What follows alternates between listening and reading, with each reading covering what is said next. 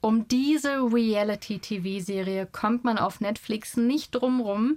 Taschentuchmomente sind genauso vorprogrammiert wie warmherzige Begegnungen und die Verehrung von Corgis. Ich spreche von Queer Eye. Jetzt gibt's die Fab Five auch aus Deutschland. Aber kann das funktionieren? Queer Eye auf Deutsch. Hallo zu Skip Intro. Heute mit einem für uns ganz neuen Thema, Reality TV, aber immerhin Hochglanz. Ich bin Katja Engelhardt und mir gegenüber sitzt Vanessa Schneider. Hallo.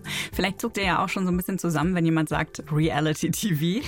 Ich glaube aber auf die Serie Queer Eye können sich sehr viele von uns einigen. Vielleicht sogar wir alle. Ich meine, fünf schwule Männer, die bestens gelaunt mit ganz, ganz viel Herzenswärme durch die USA reisen, auch mal einen Abstecher nach Japan machen und da das Leben von Normalos mit Problemen verbessern wollen.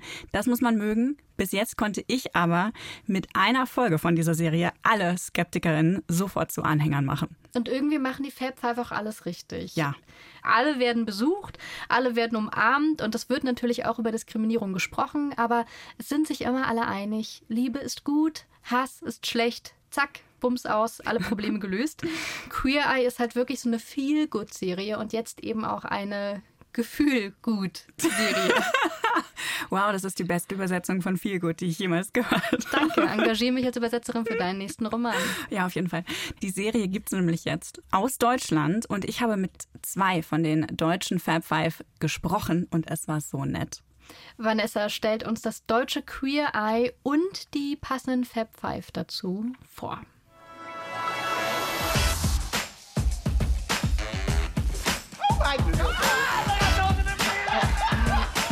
Moment, das waren die falschen Fab Five. Nochmal von vorne. Schön. Hallo. Hallöchen. Das sind die richtigen, die deutschen Fab Five. Die fünf, die ab sofort mit Herzlichkeit und Güte und positiven Vibes das Leben vieler Deutscher grundsanieren wollen. Interior Designer Ayan hat eine Brand- und Designagentur in Berlin und packt gern selbst mit an. Stylistin David. Die Influencerin ist Hair- und Make-up-Artist in Berlin und non-binär. Das heißt, David identifiziert sich weder als Mann noch als Frau und benutzt weibliche Pronomen. Genau wie Leni. Life-Coach Leni soll Menschen helfen, die Balance in ihrem Leben zu finden. Arzt und Ernährungsexperte Aljoscha hat 200.000 AbonnentInnen bei YouTube, denen er einen veganen Lifestyle nahebringt. Und Modefachmann Jan Henrik. Extravaganter und polierter Dandy, der als einziger schon aus diversen TV-Formaten bekannt ist. Als Stilexperte.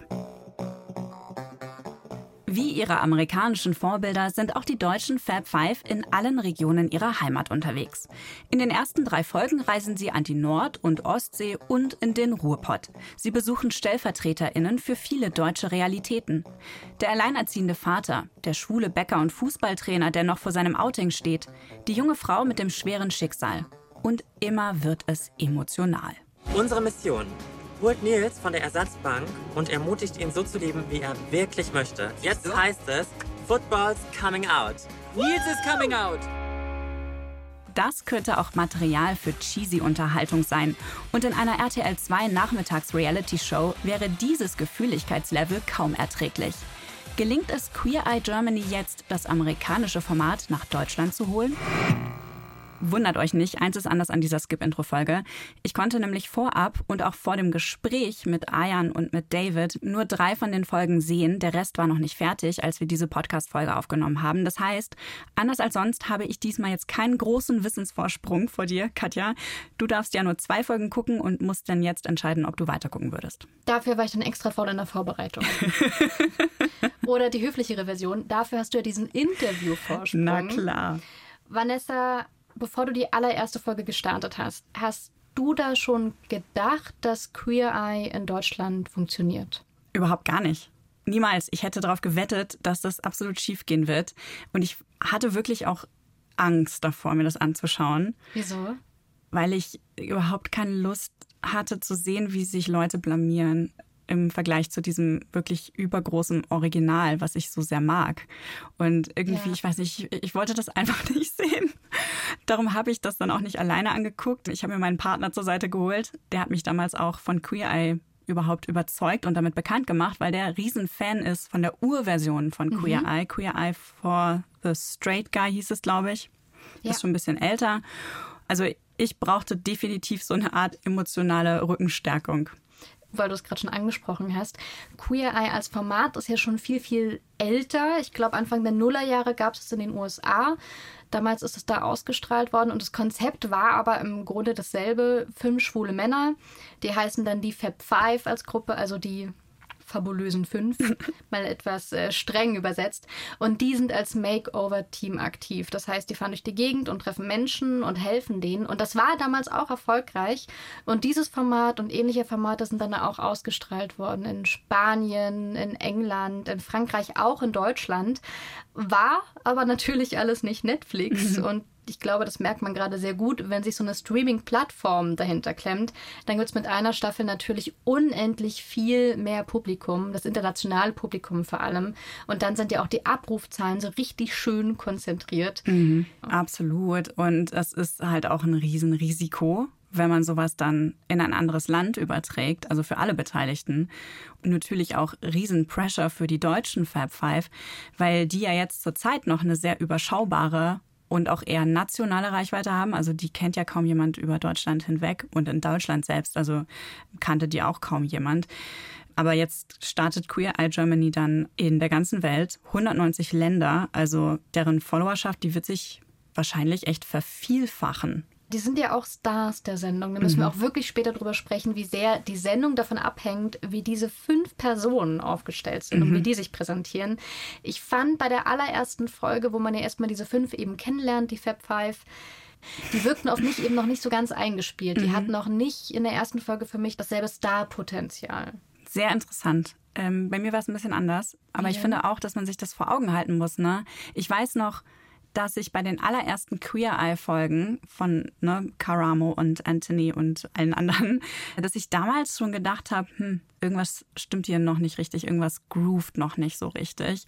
Und dann habe ich später erfahren, dass es zwischen Anthony und Karamo in der ersten Staffel so richtig abging hinter den Kulissen. Die haben nicht miteinander gesprochen, da hat es richtig gekracht bei denen. Und dieses Gefühl, dass da irgendwas in der Gruppe nicht ganz harmoniert oder so, das hatte ich jetzt bei den deutschen Queer Eye überhaupt nicht. Ich finde sogar, dass die von der ersten Sekunde eigentlich wirken, als hätte es bei denen irgendwie so, keine Ahnung, als ob die Chemie stimmt, als hätte es da sofort geklickt als Gruppe. Aber ich finde auch, dass es noch nicht ganz sauber läuft, zumindest auch in der ersten Folge nicht, was die Aufgabenverteilung angeht. Mhm. Weil eigentlich hat ja jeder von denen so eine Expertise und einen klaren Fokus in der Arbeit. Das habe ich jetzt noch nicht so ganz klar gekriegt. In der ersten Folge zumindest, in der zweiten wird es dann besser und in der dritten ist es dann auch sehr viel besser geworden, weil irgendwie alle alles gemacht haben. Also zumindest diesen Live-Coaching-Teil sehr stark. Aljoscha ist natürlich nur für die Ernährung zuständig, der kocht ein bisschen, mhm. aber vor allen Dingen auch Ayan hat viel so Beratung gemacht, viel Lebensberatung eben, mehr noch im Fokus, als die Wohnung äh, irgendwie umzukrempeln. Das hat er natürlich alles gemacht nebenbei. Aber für mich, für mich ist das noch so ein bisschen ineinander übergegangen, noch stärker, als es dann in den nächsten Folgen ist. Wie ist das eigentlich, wenn man die Person ist, die besucht wird? Mhm. Wenn man in den USA sich jetzt gerade für so eine Staffel bewirbt, und das Prozedere ist ja offiziell das, dass wenn du mit jemandem befreundet bist, mit jemandem zusammen bist, jemanden in der Familie hast, wo du denkst, hm, die Person hat keine Angst vor Kameras und kann Hilfe gebrauchen, dann nominierst du diese Person. Dann kommen diese fünf Reality-TV-Stars vorbei und krempeln alles um. In den USA weißt du also sehr genau, wer vorbeikommt. Du kennst die Namen, mhm. du weißt, wofür die zuständig sind. Das müsste jetzt für deutsche Teilnehmende anders gewesen sein. Die kannten die einzelnen Menschen gar nicht und die wussten ja auch nicht, ah ja, das ist der Mensch, der kocht mit mir. Dort drüben ist der Mensch, der macht mein Hairstyling. und der Mensch da drüben, der wird mich jetzt beraten, welches Hemd mir am besten ja. steht. Das gab es wahrscheinlich in der ersten Staffel von Queer Eye auch. Und ähm, die haben jetzt natürlich alle ihre Community, habe ich gerade schon gesagt. Die haben auch relativ große Reichweiten zum Teil, zum Beispiel bei Instagram sehr häufig. Also fast alle sind bei Instagram, nur Leni nicht. Ähm, aber ein Mainstream-Publikum kennt die nicht. Das heißt auch, dass die meisten Leute, die sie treffen, die höchstwahrscheinlich nicht kennen. Mhm. Mit einer sehr viel größeren Wahrscheinlichkeit nicht kennen, als dass sie kennen würden. Und das war natürlich auch für die Fab Five selbst eine Hürde. Das hat mir David erzählt. Sie wusste ja anfangs selbst nicht, für welches Format die da eigentlich angefragt wurde. Also die haben sich bei ihr gemeldet von Ach. der Produktionsfirma. Und bei den Teilnehmenden war das dann ja quasi auch so. viele der Menschen kannten das Originalformat nicht, die kannten uns nicht. Das wird erst ab Staffel 2 das tatsächliche Format auch mit diesem Vibe, meiner Meinung nach. Das heißt, sie geht davon aus, dass erst mit der zweiten Staffel sich das dann wirklich eingroovt, wo dann auch die Teilnehmenden wissen, auf wen sie sich da einstellen müssen, für wen sie sich da auch bewerben und so weiter. Ich weiß nicht, ob das ein Hinweis auf eine zweite Staffel war.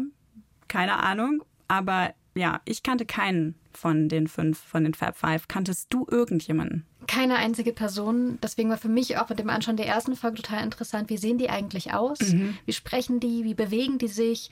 Und ich stelle mir eine Herausforderung besonders groß vor an deren Stelle, wenn du eine von diesen fünf Personen bist.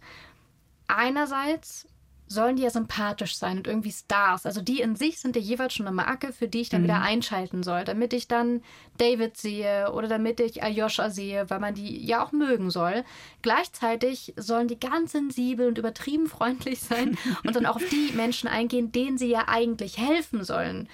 Dieser Spagat zwischen Hallo, ich bin ein Star und ich bin nur für dich da. Und den ich bin ein ganz normaler Mensch und ganz zugänglich. Den stelle ich mir extrem schwierig vor. Ja, das glaube ich auch. Ich glaube, das gilt mehr noch für die US Fab Five als jetzt für unsere deutschen Fab Five. Vor allen Dingen nicht jetzt in der ersten Staffel, aber das wäre echt interessant, mit denen nochmal drüber zu sprechen, dann in zwei Jahren oder so. Ich hoffe, es geht weiter. Ich finde aber, dass die Personalities von unseren Fab Five ähm, sehr deutlich werden in den drei Folgen, die wir jetzt sehen konnten, beziehungsweise die ich sehen durfte. Du durftest nur zwei gucken. Die einzelnen Rollen, die sie ausfüllen, die wurden mir noch nicht immer so klar, habe ich ja gerade schon gesagt. Ich glaube, das liegt auch einfach daran, dass die Rolle Life Coach super schwierig einzuhalten ist. Also für Leni wie auch für Karamo. Das war übrigens interessant. Bei meiner Recherche habe ich herausgefunden, dass Karamo aus der ersten Staffel, also in den USA, rausgeschnitten wurde ganz oft, weil er sehr therapeutisch mit den, ähm, mit den Heroes, also mit den Teilnehmenden gesprochen hat. Und die wollten das aber alles so ein bisschen lebendiger, emotionaler und so haben. Und dann sind viele seiner Teile rausgeflogen und erst zur zweiten Staffel hin hat er dann mit den Produzenten gesprochen und ein anderes Konzept für sich gefunden. Das finde ich interessant, weil das ist ja auch so ein bisschen Running Gag äh, in den ersten Folgen, dass man sich immer denkt, okay, und was macht eigentlich der Culture Expert? Ja, genau, der war als Culture Expert, wo man sich denkt, okay, was? Bist du Ethnologe? Was genau wird hier jetzt passieren? Das ist sehr interessant, dass das auch wirklich im Team erkannt worden ist. Ich dachte immer, dann ist mir als Zuschauerin wohl nicht ganz klar, was so ein Culture-Expert ja. ist. Ja. Und ich glaube, dass es halt echt so ein bisschen so eine Findung, so eine Einfindungsphase ist und dass wir das auch bei Queer Eye Deutschland noch beobachten werden. Was ich total lustig einerseits und andererseits auch bedenklich fand, war, dass ich bei den Teilnehmenden immer sofort diesen Reflex hatte, deren Wohnung zu kommentieren wie die, wie die so wohnen, wie die so angezogen sind, als wäre ich so diese Off-Stimme, diese Kommentatorstimme von Shopping Queen. Also so richtig fies. Ich musste mich wirklich richtig zusammenreißen, weil das ist ja nicht, wie Queer Eye funktioniert. Das ist ja genau das Gegenteil davon.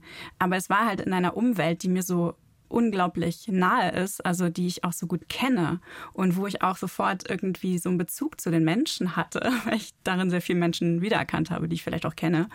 Und da ist mir erst bewusst geworden, wie unglaublich unvoreingenommen die Fab Five ja sind und wie die auf die Leute zugehen. Ne?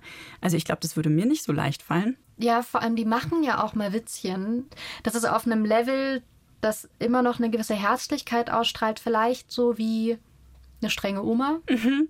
Wenn das dein Eindruck so als deutsche Zuschauerin war bei Queer Eye Deutschland und du das damit vergleichst, du als deutsche Zuschauerin bei Queer Eye USA, gibt es dann noch mehr Dinge, die wirklich anders sind für dich? Äh, ja, finde ich schon. Also es gibt viele Dinge, die die komplett gleich machen. Ne? Das Feeling ist exakt das gleiche, Prinzip ähm, ist auch im Grunde das gleiche wie das vom Original. Diese Musikeinsätze überall, ne, die ständig auf die, also in genau dem richtigen Moment voll auf die Tränendrüse drücken. Die funktionieren sehr gut. Super gut. Äh, alles ist High Energy, alle sind gut gelaunt. Also das muss man mögen. Die wagen aber auch eigene Sachen, die sie unterscheiden von den US Fab Five. In der ersten Folge zum Beispiel muss ja Björn, dieser alleinerziehende Vater, 32 Jahre alt, einige Challenges meistern. Also er kriegt wirklich so Aufgaben gestellt. Und das habe ich noch nie gesehen in, in den US-Folgen. Im Möbelhaus zum Beispiel muss er dann eine Ecke einrichten und dekorieren, so ein bisschen um sein Stilgefühl zu testen. Oder auch der 22-jährige Bäcker Nils aus Hagen der seine Angst überwinden soll und dann auf einen großen Schornstein, auf so einen Industrieschornstein geklettert ist. Ich fand das Prinzip aber eine sehr gute Idee, um mhm. der Serie ein bisschen mehr Dynamik zu geben und gleichzeitig auch sich so ein bisschen vom Original abzuheben. Damit habe ich mich ja noch nicht so ganz angefreundet. Und mhm. wir haben es vorhin schon gesagt, ich habe ja zwei von drei Folgen gesehen, von den drei Folgen, die auch Vanessa sehen durfte. Ich stelle aber trotzdem so viele Fragen, weil für mich beide Folgen noch nicht so ganz klar machen, wo es wirklich hingeht. Mhm. Nicht deswegen auch dein Gefühl von der dritten Folge unbedingt anzapfen möchte. Und ich fand aber bei Becker Nils eine Szene unglaublich lustig, weil die na, wie soll ich sagen, ich konnte sehr gut nachfühlen. Aber da war auch so ein Stich im Moment, ne? Das war ein großer Stich im Moment. Aber der war völlig gerechtfertigt.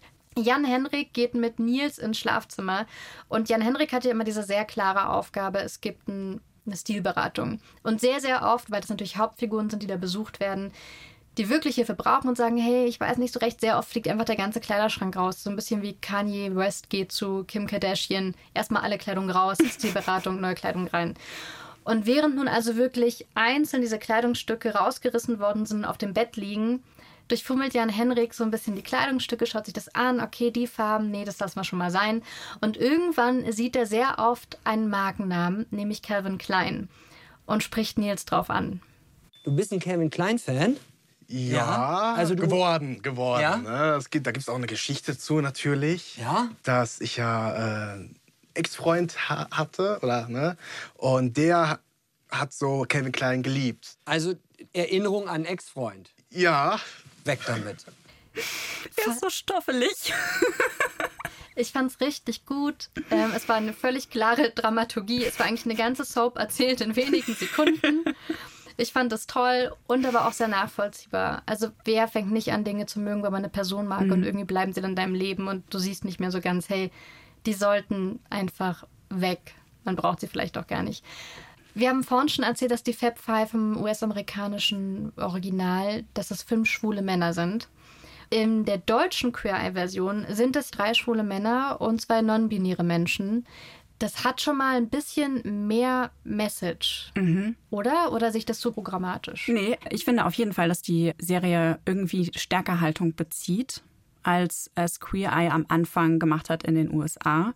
Also im Vergleich zu der ersten Queer Eye Staffel in den USA ist es, glaube ich, sehr auffällig klarer positioniert. Alleine mit der Besetzung. Am Anfang war in den USA keine non-binary Person dabei. Jonathan ist ja jetzt mittlerweile, soweit ich weiß, non-binary. Und alleine, dass da zwei Menschen dabei sind, die jetzt neben eben dem klassischen männlich-weiblich Schema nicht entsprechen, finde ich total stark. Und es ist auch sehr viel Thema zwischen denen gewesen. Und darüber würde ich, glaube ich, gleich nochmal sprechen, weil ich auch mit David eben drüber gesprochen habe, wie sie das so wahrnimmt, auch als Verantwortung quasi für, für die Außenwirkung sozusagen. Und ich finde es ja auch interessant, ne? in den USA hat sich diese Politisierung ja auch erst in den letzten paar Jahren so krass entwickelt. Du hast die Trump-Jahre gehabt, da sind ganz viele interessante Gespräche zwischen den Queer Eye-Hosts und den ähm, den Teilnehmenden entstanden. Karamo tritt mittlerweile ständig mit diesen politischen T-Shirts auf, wo irgendwelche Messages zu Black Rights draufgedruckt sind, die man kaufen kann. Also das hat sich auch alles erst mit der Zeit quasi gefunden. Dass sie in Deutschland jetzt direkt so starten, finde ich ziemlich cool, ehrlich gesagt. Wir bringen ja schon immer wieder gerade Namen von den originalen Fab Five ein aus den USA.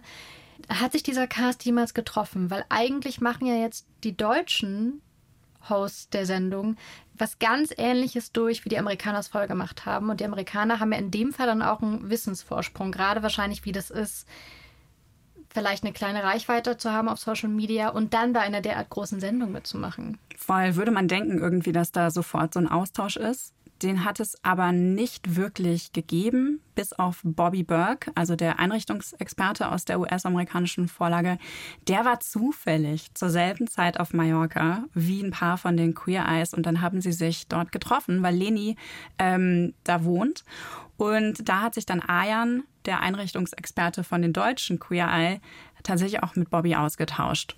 Gerade wenn man vom Design kommt, schaut man natürlich, was macht der mit den Wohnungen. Der hat ja auch ein begrenztes Budget und damit arbeitet er sehr gut. Und als ich ihn jetzt getroffen habe auf Mallorca, habe ich ihn auch gefragt, wie er das macht. Und weil wir schon manchmal an unsere Grenzen geraten, ne? Budget ist immer natürlich ein Thema und wir wollen das Beste daraus rausholen aus der Wohnung oder aus dem Haus. Und äh, da hatte mir einige Tipps gegeben, wie er das mit DIY-Geschichten einfach umsetzt und wie er schnell auch den Menschen dadurch eine schönere Umgebung schafft. Also was die Produktion selbst angeht oder auch hinter den Kulissen. Da gab es dann so ein bisschen Austausch und die konnten insgesamt, glaube ich, auch von der Produktionsfirma her auf diesem Wissen aufbauen, was sich da in den letzten sechs Staffeln angesammelt hat. Zum Beispiel hat Anthony in den USA anfangs mal versucht, drei Mahlzeiten mit den Teilnehmenden zuzubereiten was ziemlich viel ist, wenn man das drehen will. Hat dann äh, aber auch festgestellt, dass das dann sowieso im Schnittraum wieder auf den Boden fällt und rausgeschnitten wird. Und jetzt macht er eben nur noch ein Essen und solche Sachen sieht man jetzt auch in der deutschen Version. Das kommt mir total skurril vor, dass sowas ein Lerneffekt mhm. ist, dass nicht von Anfang an bei so einer teuren Produktionszeit gesagt hat, hey, weißt du was, vielleicht kein Sieben-Gänge-Menü. vielleicht machst du mal einen Teller Nudeln mit besonders viel Gemüse. Sieht auch schön aus. Avocado. Das finde ich total interessant. Und ich hätte auch nicht gedacht, dass die so involviert sind, was die Zeitplanung angeht und offensichtlich auch das Budget.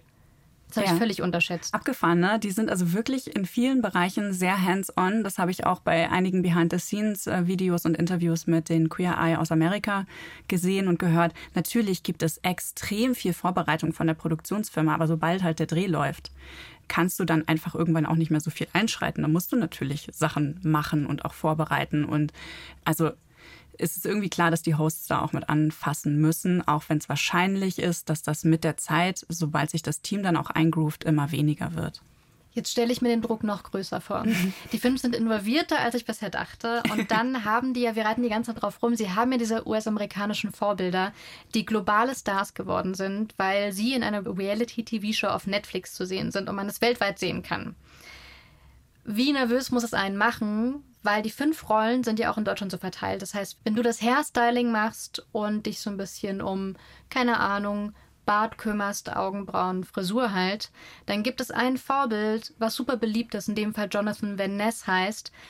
Und Jonathan Van Ness ist wirklich so, ich habe ja fast das Gefühl, eins der Zugpferde wirklich dieser Show. Ist mhm. sehr extrovertiert, sehr warmherzig, haut ein Witz nach dem anderen raus. Es gibt quasi eine Vorlage zu dir.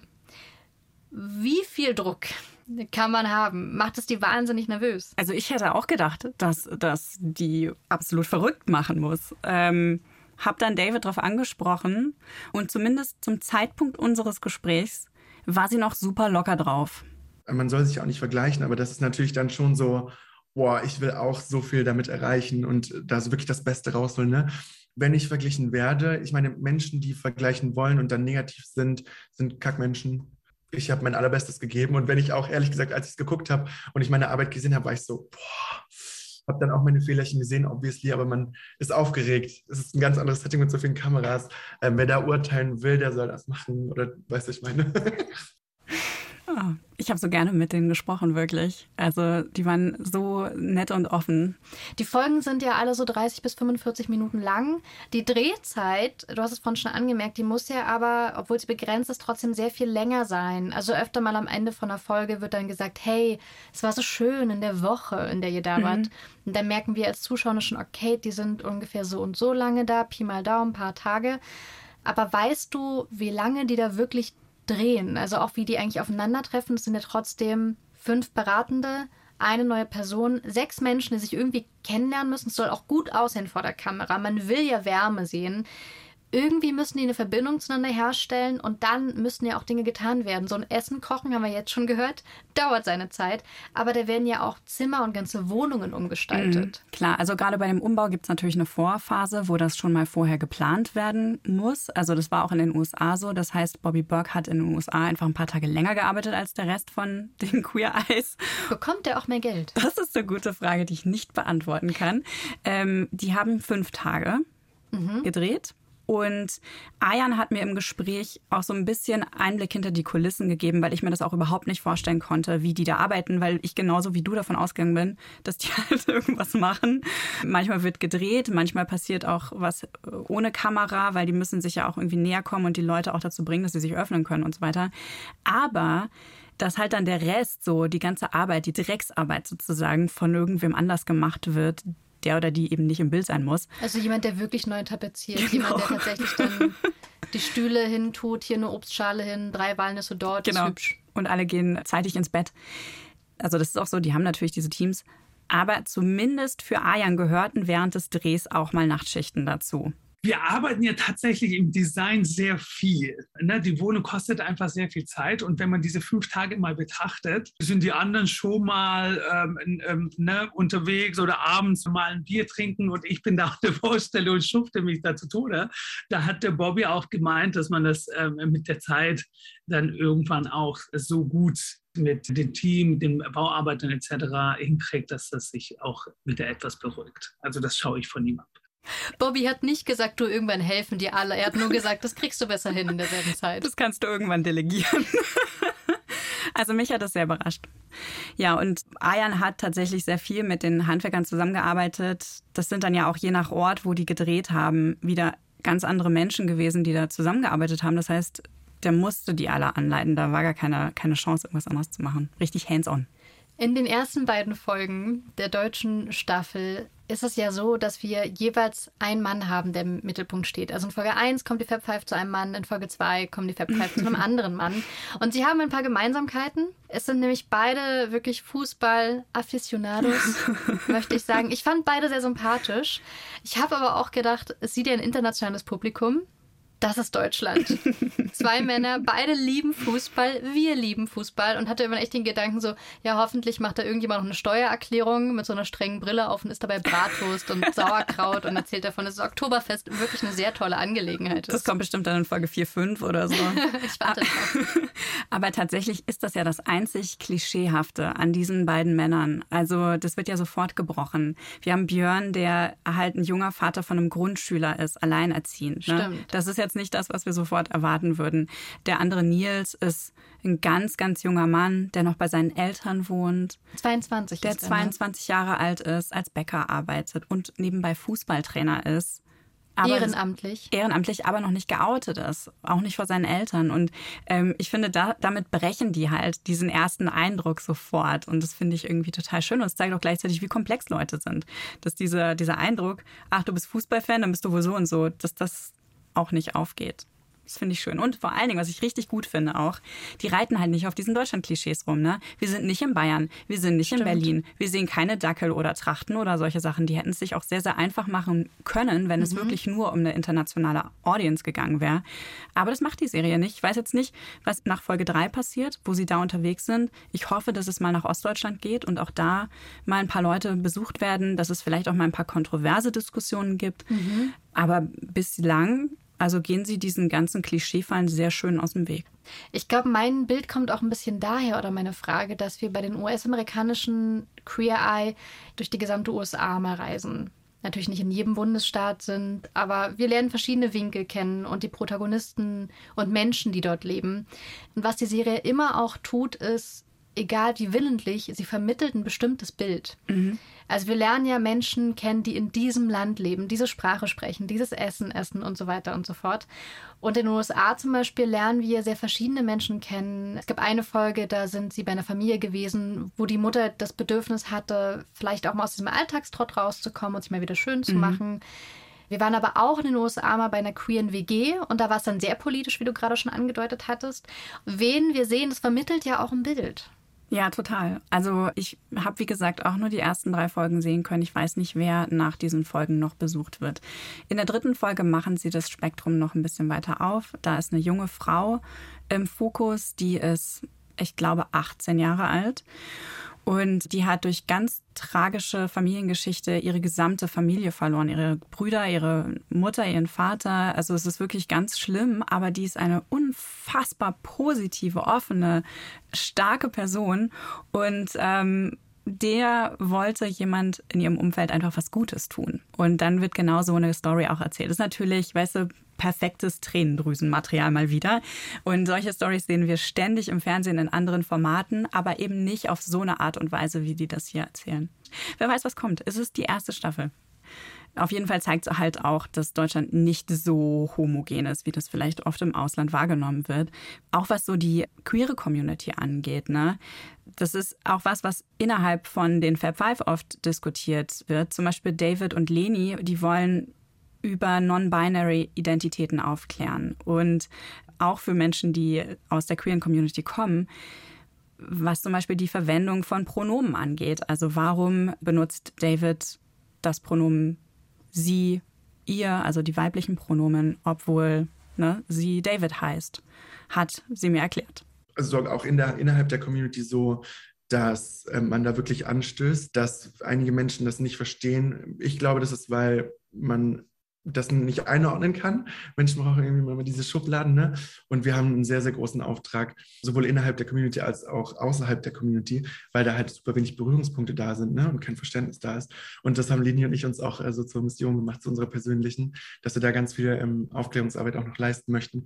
Und dass zum Beispiel ein Pronomen uns meiner Meinung nach nicht definiert, sondern dass es auch ein Gefühl ist. Wenn Leute mich fragen, warum beschließt du jetzt, hey, dann ändere deinen Namen? Und ich bin so, nee, es hat sich für mich irgendwann einfach nicht richtig angefühlt und warum sollte ich das nicht so machen, wie ich das möchte? Und das Aussehen hat auch nichts mit deiner Geschlechtsidentität zu tun, weißt du, solche Dinge. Und wir können halt nur was verändern, wenn wir auf Augenhöhe aufklären. Und das Interessanteste ist, dass das sogar bei den Queer Eye Fab Five selbst zum Nachdenken geführt hat. Das hat mir Ayan erzählt, der selber in diesem Austausch noch ganz viel über seine eigene Community quasi gelernt hat. Die, das, die ganze Thematik über Gender, Genderrollen, Genderneutralität, das war mir auch, obwohl man in der queeren Szene unterwegs ist, noch nicht ganz so bewusst, was da alles passiert und ähm, wie viel diese Menschen auch teilweise leiden. Und das war für mich der größte Eye-Opener. Zum Beispiel hat uns David und Leni erzählt, dass sie totale Angst haben, am Flughafen in eine Sicherheitskontrolle zu gehen, weil man da immer entweder einem oder dem anderen Geschlecht zugeordnet werden muss. Und das ist für die wirklich, die haben das Schweißausbrüche, bevor sie da rangehen. Und die Gründe und warum müssen wir das überhaupt haben, sind einfach, das, sind, das sind Themen, die müssen wir ansprechen und letztendlich auch versuchen, daran etwas zu ändern. Es gibt ja was, was bei Reality-TV-Formaten, vor allem mit diesem Makeover, also diesem Wir kommen mhm. vorbei und machen alles anders, Anstrich, sehr bemängelt wird. Und das ist, jetzt ist das Fernsehen da, jetzt wird hier die Wand rot gestrichen und hier hast du noch ein gelbes Kleid, alles ist schön. Und danach ist das Fernsehen aber wieder weg. Und dann hast du vielleicht das gelbe Kleid noch, aber es hängt im Schrank und du machst nichts damit. Und die Wand ist immer noch rot und jetzt ist hier halt weiterhin rot. Aber sonst geht dann alles wieder zurück zum Alten. Weißt du, wie die damit verfahren, wenn sie als Fab Five vorbeikommen, hier ein bisschen ändern und dann? Also mhm. verfolgen die das nach? Verfolgt Netflix das nach, was eigentlich mit den Menschen dann passiert? Ich gucke bei allen Queer Eye-Teilnehmenden nach. Was macht die Person heute? Wie lebt die heute? Sieht sie noch genauso aus wie in der Sendung? Oder hat sie jetzt eine grüne Hose? Hat sie eine grüne Hose an, genau. Oder hat sie einen Job gekündigt, ist sie umgezogen, hat das Apartment Stimmt. verkauft, was auch immer. Also da habe ich mich wirklich schon total oft gefragt, ob da auch so ein langfristiger Kontakt mit den Fab Five besteht oder mit der Produktionsfirma. Und zumindest bei der ersten Staffel von Queer Eye Deutschland scheint das tatsächlich etwas familiärer gewesen zu sein. David schreibt mit ein paar TeilnehmerInnen immer noch bei Insta. Das war aber natürlich jetzt vor der Ausstrahlung von der Serie. Mhm. Und sie hat im Gespräch auch noch einen echt interessanten Punkt gemacht, an den ich noch gar nicht gedacht hatte bei dieser Diskussion um eine nachhaltige Wirkung auf Reality-Show-Teilnehmende. Ich finde es spannend, dass Leute sich herausnehmen zu sagen, das sei nicht nachhaltig. Denn wenn du dort warst und ähm, also man sieht ja doch während der Folge, wie sich, wie das Glitzern in den Augen, äh, wie so eine Hülle fällt. Und ich kenne das zum Beispiel von meiner Family, die sind in einer Kleinstadt, da passiert einfach nicht so viel. Da ist man so im Alltag und dann hat man frei, da hast du nicht so viele Events. Und selbst da ist es so, wenn Mutti herkommt und ich gehe mit ihr irgendwie schön essen, da redet die fünf Jahre von, weil es gibt es bei ihr nicht. Und jetzt stell dir mal vor, so ein Riesenteam ist da und tut, verändert dein ganzes Leben wie kann das nicht nachhaltig sein, dass dir das im Kopf bleibt? Also, das, das verstehe ich nicht. Und ähm, ich habe es ja gesehen und weiß es auch tatsächlich. Also ich habe es sozusagen schwarz auf weiß. Ähm, die ganze Liebe, die da ist, die nachhaltig bleiben wird und die Erinnerungen, ja. Und das hat mir Ayan auch genauso bestätigt. jetzt, wo David das gesagt hat, verstehe ich es total und versuche mich da gerade ein bisschen mehr reinzudenken, dass man ja wirklich dann diese fünf Tage auch mit denen abhängt. Ich hätte es aber vorher so nicht vermutet, ehrlich gesagt. Mhm. Weil, wenn wir diese Folgen sehen, sind, ist das ja alles sehr komprimiert auf 45 Minuten. Und ganz oft denke ich mir, obwohl ich so gerne davon berührt werde, ich schaue das ja, damit bei mir emotional ganz viel passiert, damit ich gerührt bin, denke ich mir dann trotzdem so, naja, in fünf Tagen werdet ihr schon schöne Szenen gedreht haben. Ja, genau. Die sind da jetzt zusammengestellt. Zeigt sie doch alle mal her in einer kleinen Revue.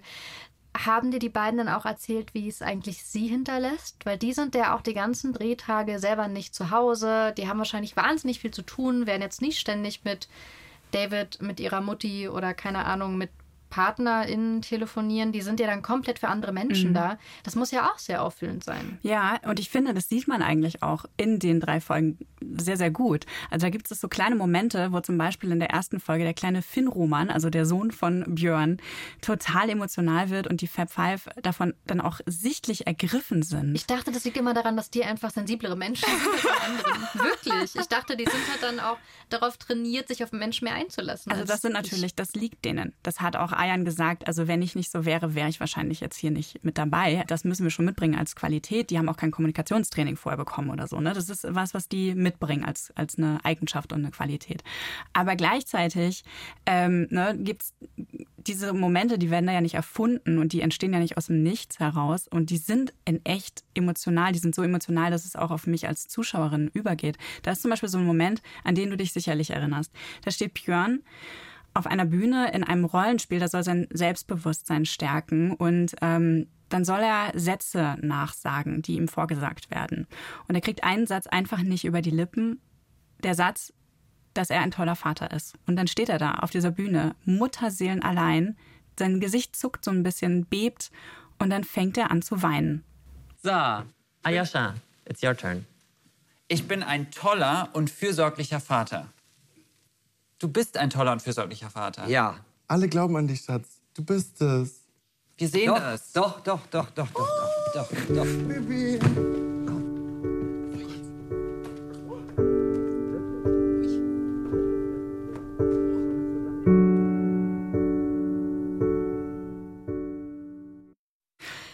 Die Musik. On point. Ich habe da wirklich auch geweint an der Stelle, weil das Konzept der Sendung natürlich auch ist, dass zwar Menschen unterstützt werden, in dem Fall Björn, dazu gehört aber auch, dass sie sich erstmal von uns allen nackig machen. Mhm. Dass Menschen vorbeikommen, nämlich diese Fab Five, und diese Probleme ja auch offenlegen. Aber wir würden nie daran zweifeln, wie er porträtiert wird, dass er ein sehr einfühlsamer Vater ist, der sich komplett seinem Sohn widmet. Also von Anfang an ist die Körpersprache auch so, das wird uns genauso gezeigt.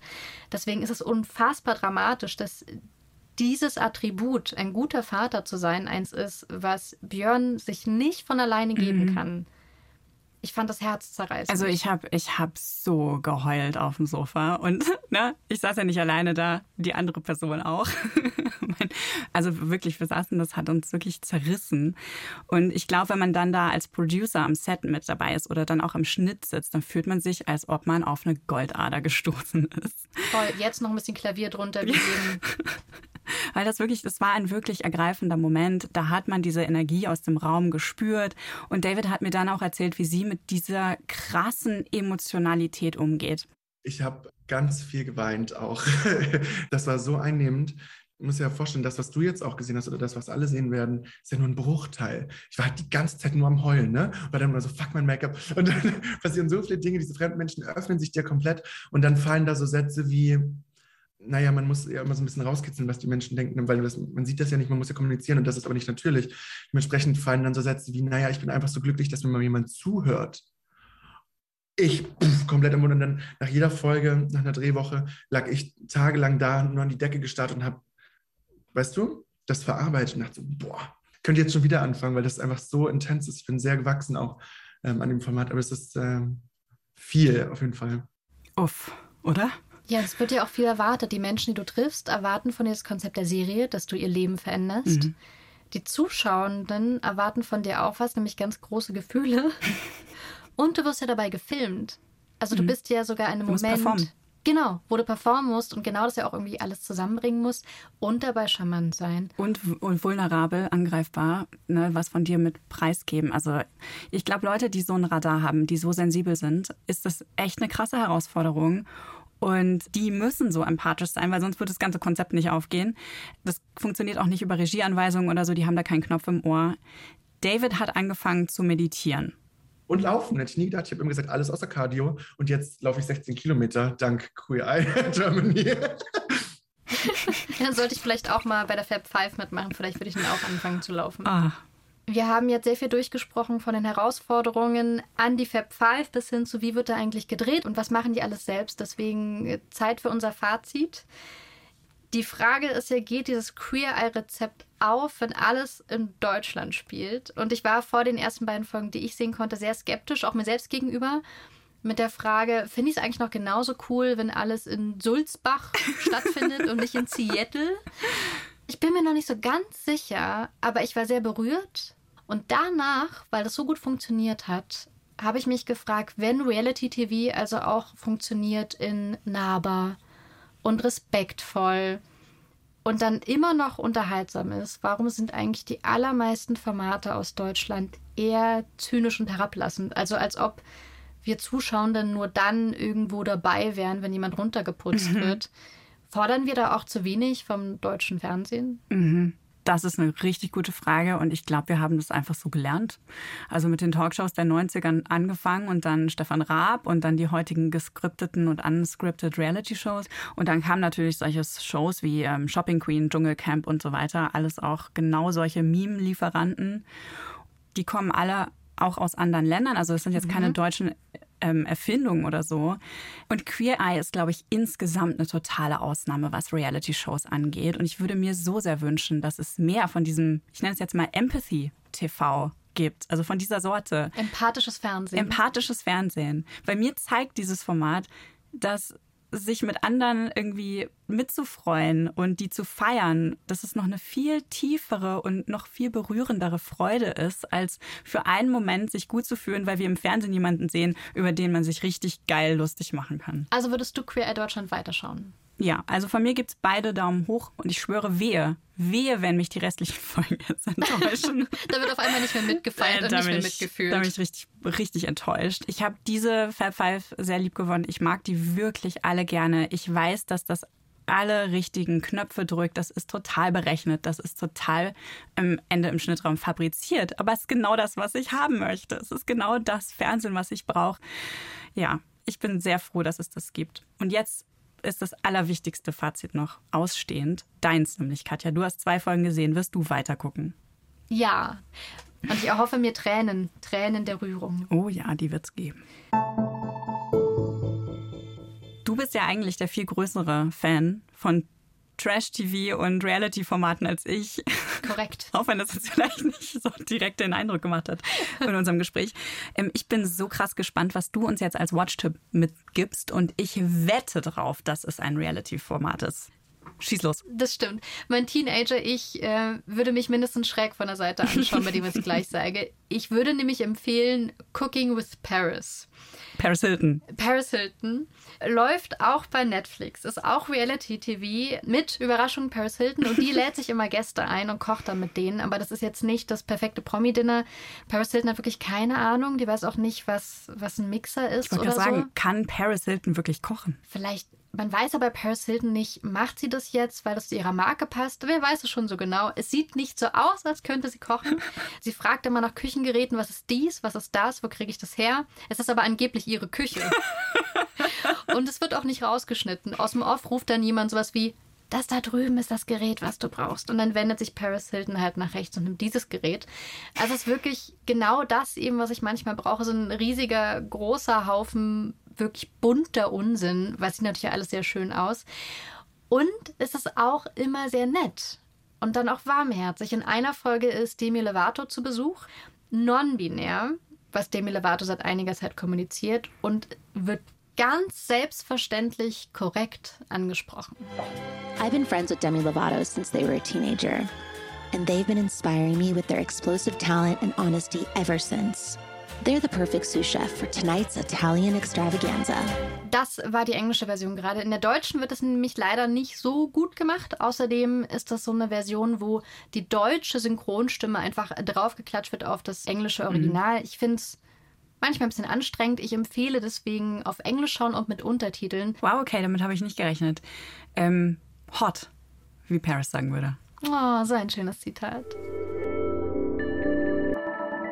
Das war's für diese Folge mit Skip Intro. Vielleicht hören wir uns ja gleich wieder, wenn ihr euch nämlich durch die vorherigen Folgen scrollt oder zur nächsten Folge. Lasst uns dafür ein Abo da, dann flutscht nämlich die nächste Folge auch direkt in euren Feed. Außerdem freuen wir uns wie immer über euer Feedback gerne an skipintro.br.de. Nach unserer Folge zur ARD-Serie ZERF haben wir sehr nette Mails von euch bekommen, auch mit ein paar sehr interessanten Anmerkungen und Feedback. Vielen Dank dafür. Und natürlich freuen wir uns auch auf eure Bewertungen. Am liebsten gute, natürlich. Geht direkt bei der Plattform eurer Wahl.